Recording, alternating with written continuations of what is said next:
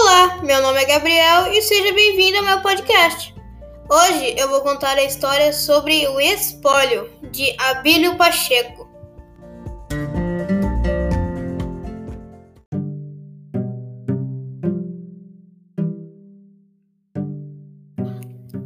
Vivia numa alegria enorme, cabendo mal em si.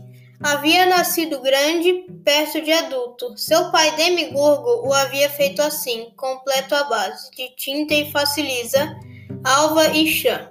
Tinha amigos, nome e cor de olhos, mas que isso, cozido e recozido, desfiado e retecido, tinha já história plena.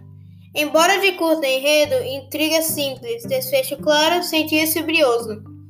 E mais ainda, ao ter por certo, quando posto num cubículo escuro junto aos outros parelhos seus, que dali sem tardança partiria rumo ao prelo, ansioso sempre, de mais a mais notava um fio de sol e a luz cegante. Sentia impeto de antes, contudo aumentando o aperto. O espaço de novo escurecia. Às vezes, de surpresa, eram recolhidos e postos à mesa. Ele ficava convicto da viagem à prensa. Eram remexidos, embaralhados, uns apartados, uns riscados, uns amassados, uns dobrados. Mas ele sempre voltava à gaveta fria e bafia. Com o tempo se foi recolhendo, perdendo todo o gáudio.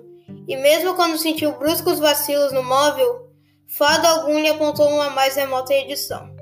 Na escrivaninha ouvia vozes raras, portas rangentes, mastigados silenciosos, sentia-se estático e inconcluso.